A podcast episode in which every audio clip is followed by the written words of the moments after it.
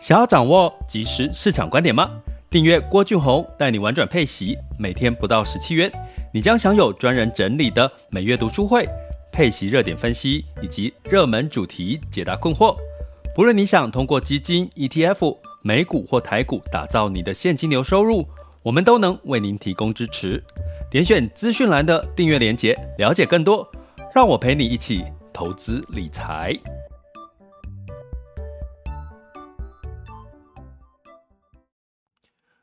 各位亲爱的学员以及听友们，大家早上好、中午好、下午好、晚上好。今天是二零二三年的九月十二日的中午时间。那距离这个 iPhone 哈，苹果 Apple 发布 iPhone 十五的时间呢，就是在十三日的这个呃，对台湾时间就是十四日的凌晨呐哈。那期不期待？其实我觉得这有一些新的事情发生，总是值得期待哈。那不过在这个稍早之前呢，其实呃，在华为哦，就是中国的华为呢，它悄悄的发布了 Mate 60 Pro 哈。那这件事情呢，其实为什么会是相对来讲是一个震撼的事情？其实大家知道在。这个中美贸易战的时候呢，其实华为就因为缺乏了这个高端的这个晶片哈，那所以呢限售给中国，所以让它没有一直没有办法制造最新的五 G 的一个呃相关的一个手机哈。那我今天想要跟各位来聊一聊，就是这件事情的整个状况。那其实最终其实是要回到苹果的风险哈，苹果它有没有风险？其实是有的哈。那所以来跟各位聊，提示一下风险这件事情。那其实，在苹果二第二季哈的财报，其实它已经预告自己预告说，第三、第四季的销量其实仍然是有修正下修的一个不比较不乐观的一个看法，包含这个。下修就是成长幅度，衰退幅度比较大是 Mac 笔电跟 iPad 吼。那我相信大家对这个应该也不太意外，因为其实苹果的笔电向来就是越卖越贵。当然，它的我其实是已经离不开苹果的笔电，因为它真的 N N1 N2 的这个它的这个这个 CPU 其实真的吼，它是不需要散热的这个风扇。所以它基本上让我们这些在做直播啦，在做一些录课程的时候，我们转影片的时候，其实真的是稳定很多，而且又快很多。其实真的离不开苹果的 Mac，可是大部分的人可能不没有这个需求吼。那 iPad 更是，iPad 其实更是没有这样子的一个需求吼。那 iPhone。有这个 YT 的这个听友提到说，iPhone 的营收是否会减少？目前其实 Q2 他们自己 iPhone 就说苹果会减少他们的这个营收了。那再加上我今天要跟各位讲的中国华为的 Mate 这个手机，它带来的危机吼。那这个部分，华为这件事情可能大家比较没有那么熟悉。我就是因为我我我在十五发表之前来跟各位讲的目的是，让大家可以再回看，等到 iPhone 十五发表之后，你去对比它的功能，把对比它的这个你自己对 iPhone 十五有没有吸引力，想要换机，你大概多多少少就可以知道苹果在这次发布新机跟中国华为的 Mate 手机。到底有没有真的很大的一个被抢到市场的一个一个情况哈？那基本上我先讲一下华为的历史，在中国市场哈，中国有十几亿的人口，十四亿的人口，所以它卖个最高过去在中美贸易冲突之前，其实大概华为可以一年卖两亿两二点四亿只的华为手机。所以在那个时候，华为是远远超过苹果。苹果在那个时候，中国的市占率还只有第五名而已。哈，在中美贸易冲突这件，就是晶片战争这件事情之前，其实呃，华为是第一名。哈，中国市场里面第一名，然后苹果在里面是第五名。哈，所以你说华为是不是呃，对中国来讲，它是他们的一个中国之光？哈，我们讲，比如说我们讲讲台湾之光是台积电的话，那那个华为其实是中国他们引以为傲的这个手机。哈，像我在跟这个我到了内地去，比如说问他们说，哎，如果我想要买一支你们的手机的话，你会推荐哪一支手机？他们都会告诉我说。马上不考虑说，就华为啊，华为，华为。那我说为什么是华为？因为他说华为的照相功能，还有它的品质，还有它的整体的呃稳定度，其实是它所有的手机里面算最好。但是它也是比较贵的，哈，比较走高端的路线，哈。那所以，那我后来就因为他这样讲，我特别去看一下华为，我去他们的一些店去看一下华为的这个手机。我跟各位讲哦，他拍照。出来的那个照片，我还真的蛮讶异的。我必须老实跟各位讲，在早期华为刚跟苹果，就说华为第一名，然后苹果第五名的时候，我跟朋友他用华为，我们那种自拍啦，或者是去去合拍的那种团体照，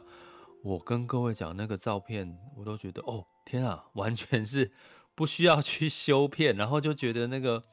画质其实是已经调教到，我觉得哎、欸、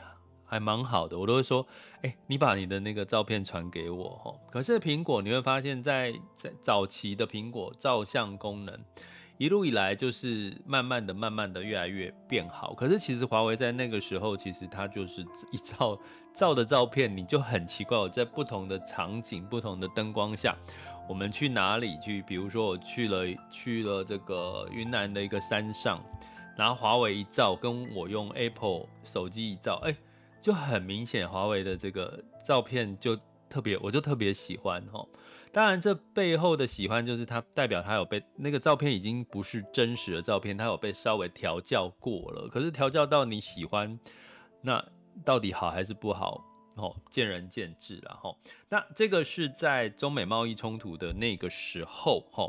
中美贸易冲突的那个时候，其实之前所发生的事情，后来就呃中这个美国就禁了相关的像一些设备，哈，不禁止卖晶片给这个呃高端晶片，哈，就是呃这个五纳米啊、四纳米啊之类的，哈，甚至七纳米的晶片。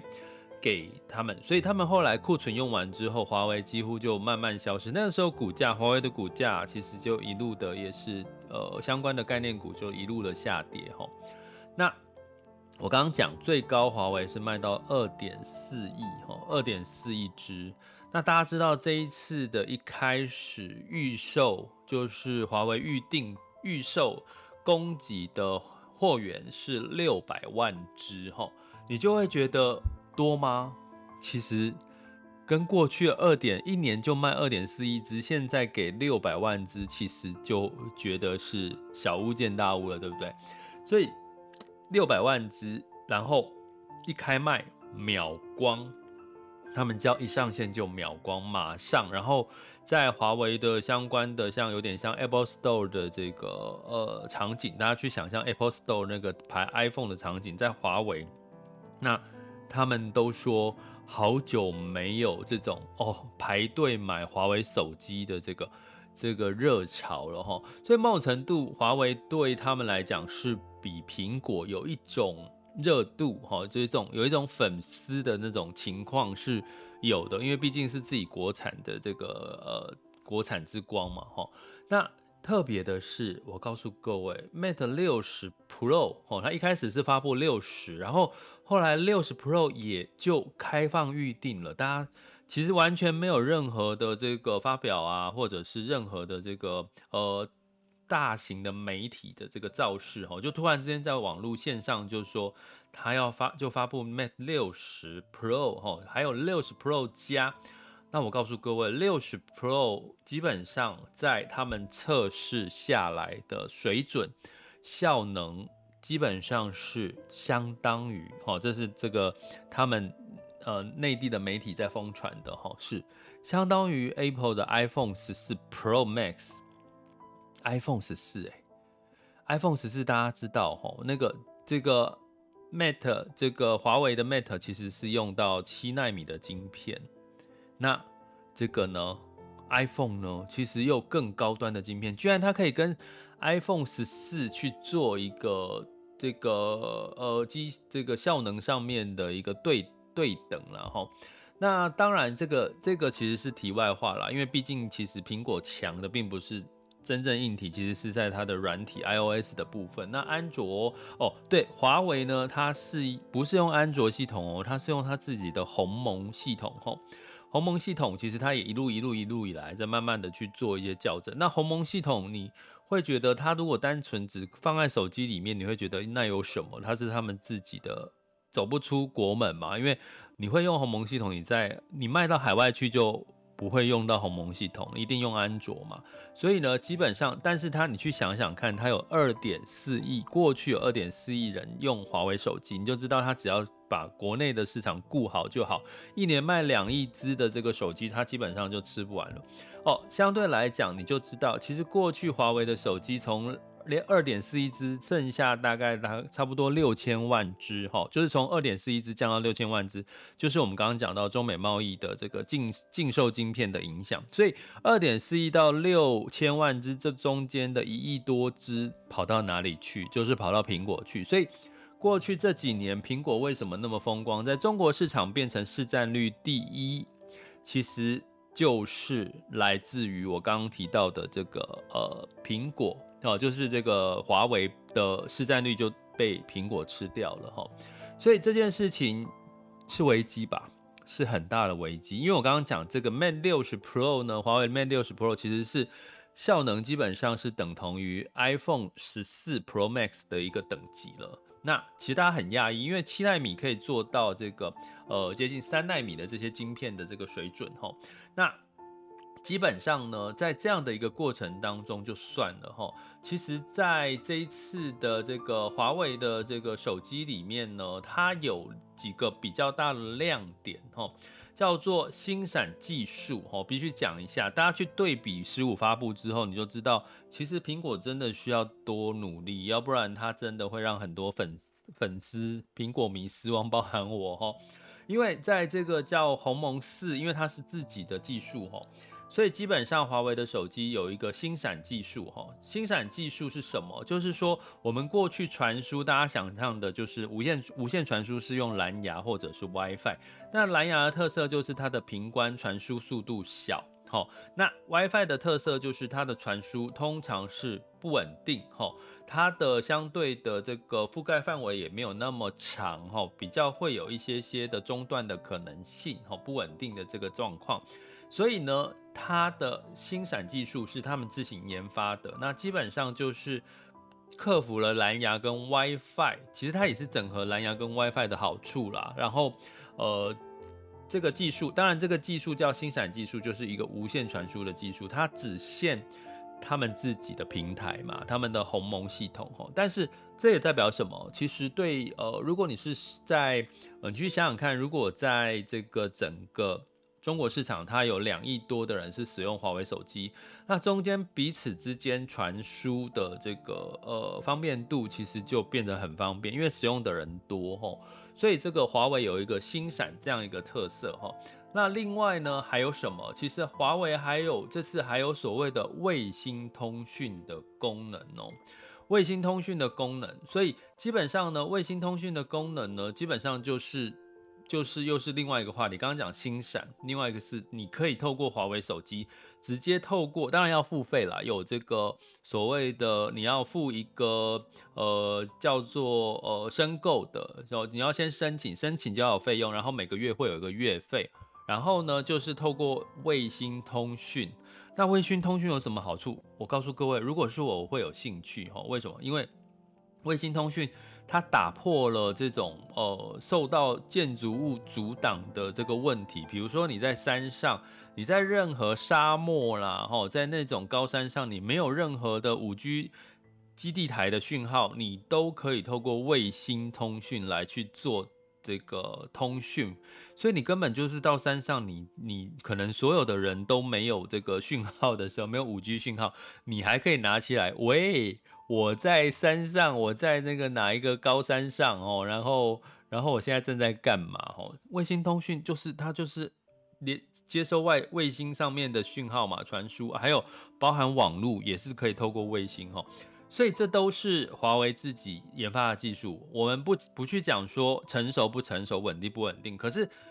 你不觉得这就是这就是 我们希望未来我们的手机越来越厉害的，就是很多吸引我们去购买苹果手机的一个一个你一直走在最前面的一个一个一个重点嘛？可是你会发现苹果没有，苹果并没有，最近一直只换 Type C 哦。换只换 Type C，然后呢，Type C 在很多的现在的笔电、iPad 或者是手机都有了嘛，对不对？好，所以这个也是另外一个卫星通讯哈，也是它的另外一个吸引人的地方哈。那整体来讲哈，其实我刚刚提到哈，华为手机的热度其实它已经有一激起了一个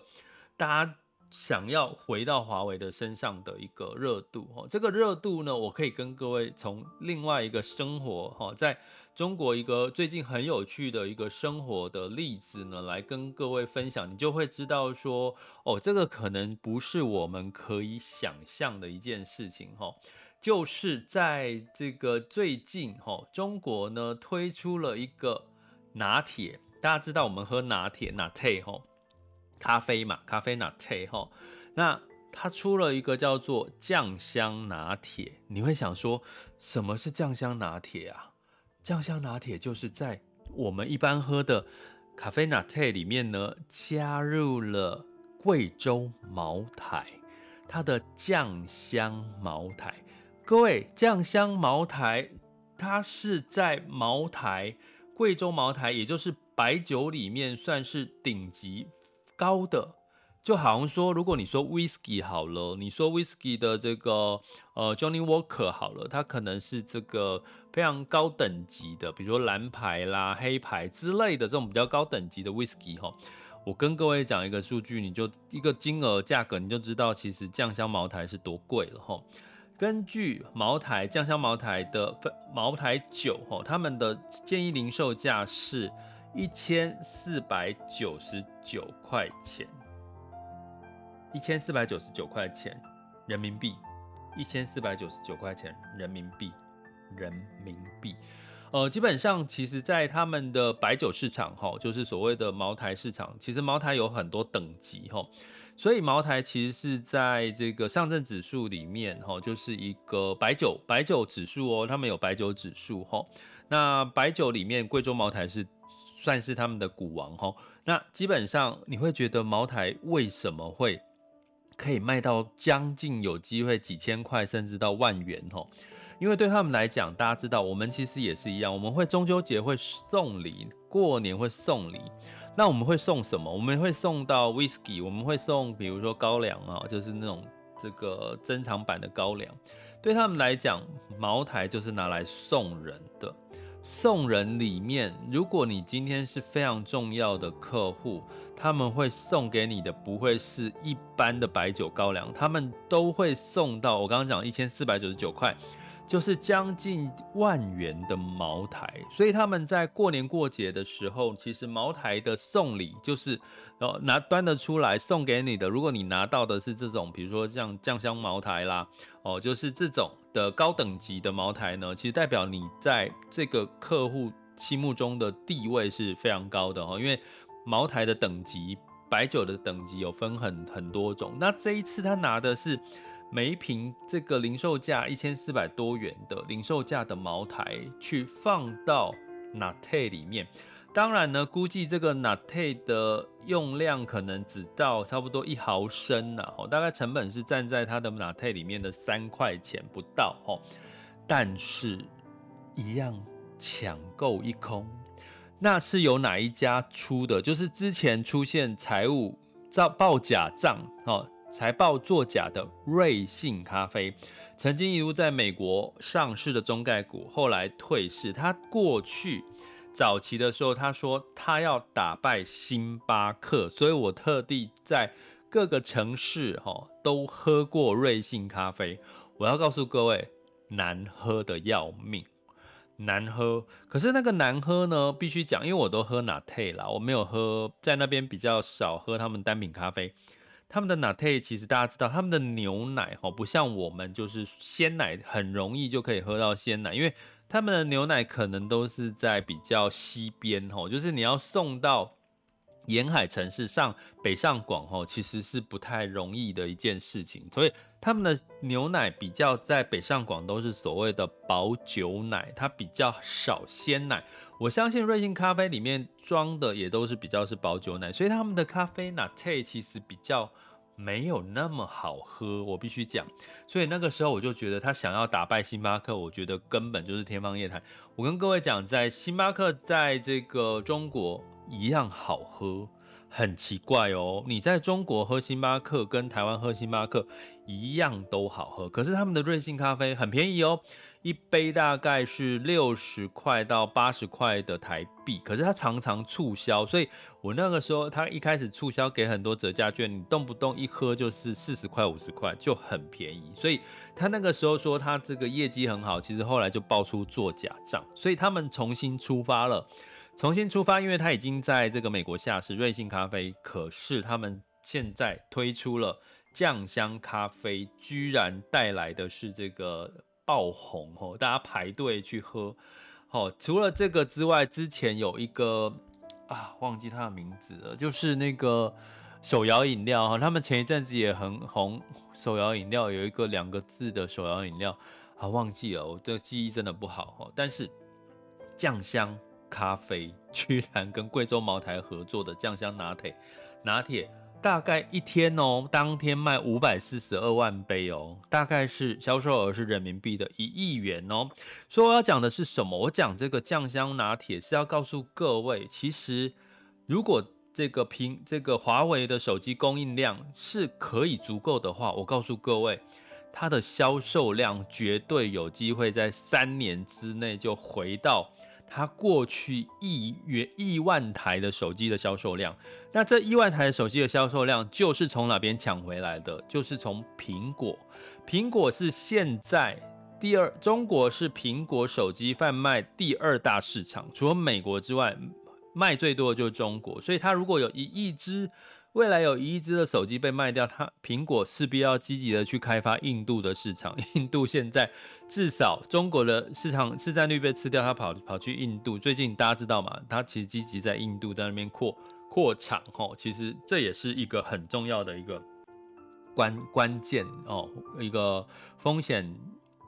转移的一个关键哦。好，我再讲来华为哈，但是华为现在市场担心的是什么？它真的可以供应到千万台以上的销售量？我刚刚提说，他们预购是六百万只手机，他们现在的线上预购量已经是千万了，就是有一千万个人预定华为手机了啊！你有没有觉得，光这个在台湾，如果真的有一千万的人买你的东西的话，你应该会觉得，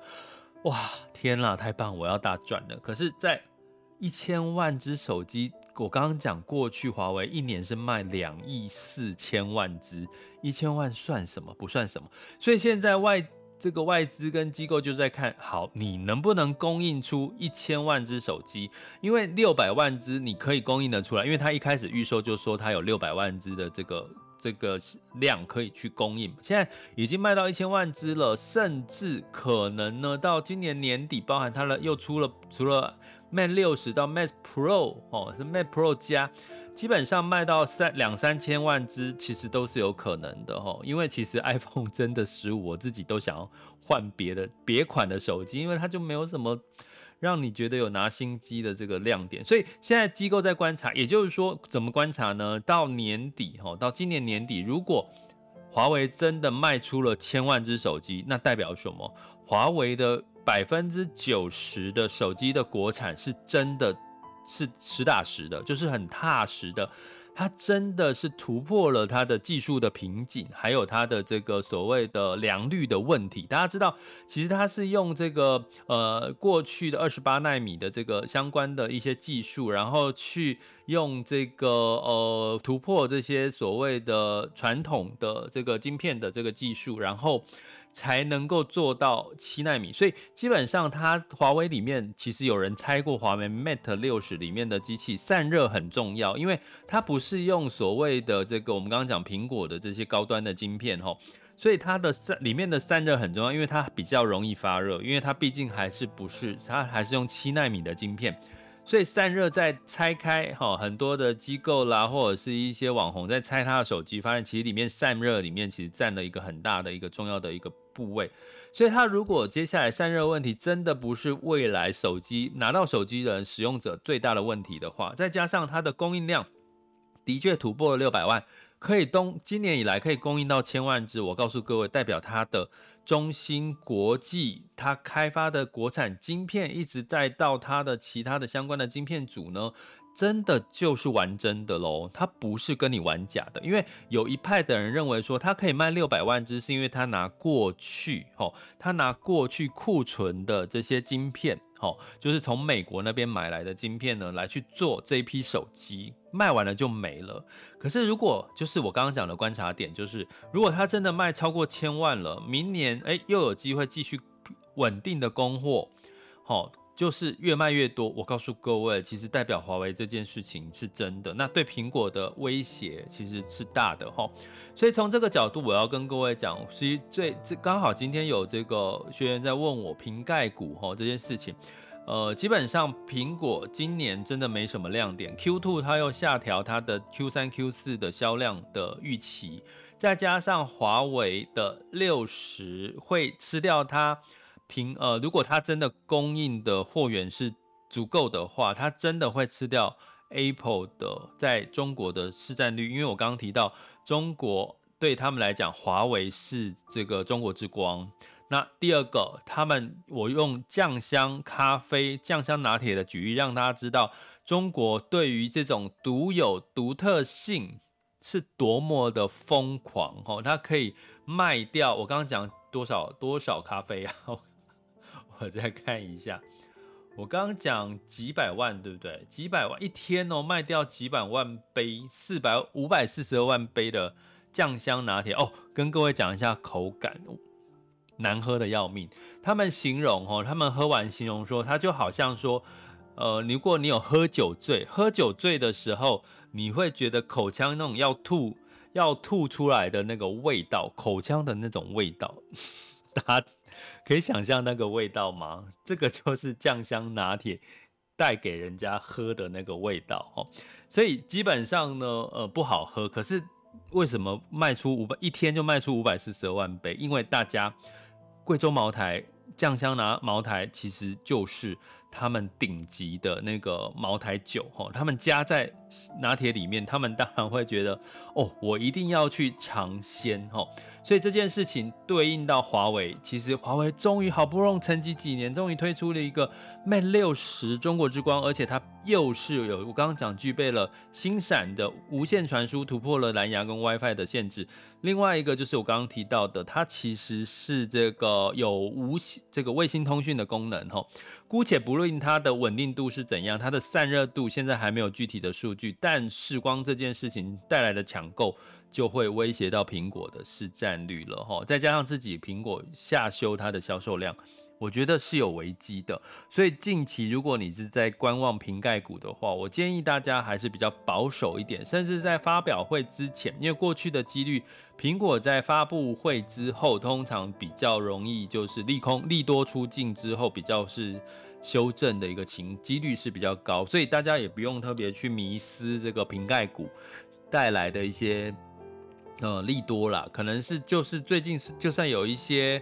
呃呃反弹或什么，可是建议大家还是不要去特别在这段时间去追，还是。稳稳的去看基本面，好，基本面哪里好就往哪边跑。其实我觉得是一个比较有利的一个做法，哈。所以今天其实，在 iPhone 十五发布之前呢，带大家去看中国华为 Mate 六十，哈，Mate 六十 Pro 系列，哈的新机，其实抢购是真的抢购一空。其实六百万只预购已经来到了一千万只，可是外界在看它能不能拿出一千万只的货，能够拿得出来，代表他们国产。国产的技术已经突破了这些限制，所以他们相关的近期的这些华为概念股啦、中芯国际啦，都是反弹的一个情况哈。那对苹果有没有影响？有，所以我们就看 iPhone 十五发布之后，苹果的表现，大概可以看出一些端倪哈。所以我们其实先来预预先来跟大家聊一下这件事情，好吗？想要掌握即时市场观点吗？订阅郭俊宏带你玩转配息，每天不到十七元。你将享有专人整理的每月读书会、配息热点分析以及热门主题解答困惑。不论你想通过基金、ETF、美股或台股打造你的现金流收入，我们都能为您提供支持。点选资讯栏的订阅链接，了解更多。让我陪你一起投资理财。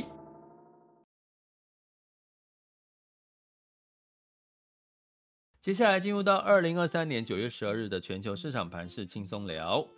首先，我们看到风险指标部分，今日 VIX 恐慌指数是十四点六五，当下现在 VIX 恐慌指数是十三点九七，十年期美债殖利率是四点三 percent 哈，所以美债殖利率又往上走了哈。那当然，这个过慢慢的这个消化这个殖利率向上的压力，所以美股呢其实也就开始恢复了这个小幅的反弹。那在科技股的领军之下，道琼上涨零点二二 percent，S&P 五百、纳斯达克跟费城半导体呢，分别呃这个 S M P 五百跟纳斯达克上涨零点一四 percent，纳斯达克上涨零点零九 percent，费城半导体下跌零点四五 percent 哈。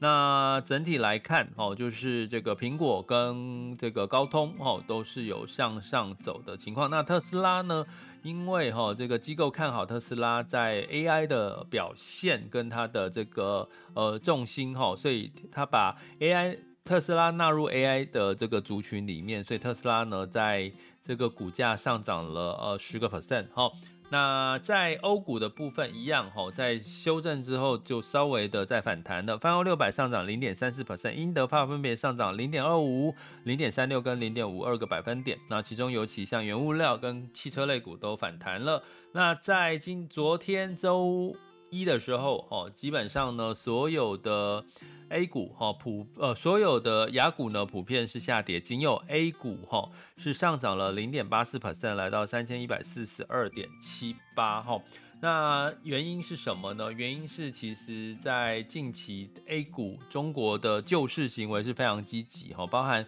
人民币其实贬蛮多的哈，它也开始在做逐贬的动作，然后在救房市的动作，还有刚刚提到华为哈带动了这个整个市场的一些。信心，然后包含这样最新的呃贷款哈社融数据、社会融资哈融资相关的数据都增温了，也带来市场对于哎平这个中国是不是开始慢慢谷底要真的有复苏的机会的可能性哈，所以我们仍然是值得留意观察哈。不过。上证指数站回三千二之前，哈，都还是比较保守来看待这件事了，哈。那我们来看一下，目前时间是十二点三十三分，我们来看一下目前最新的雅股的数据。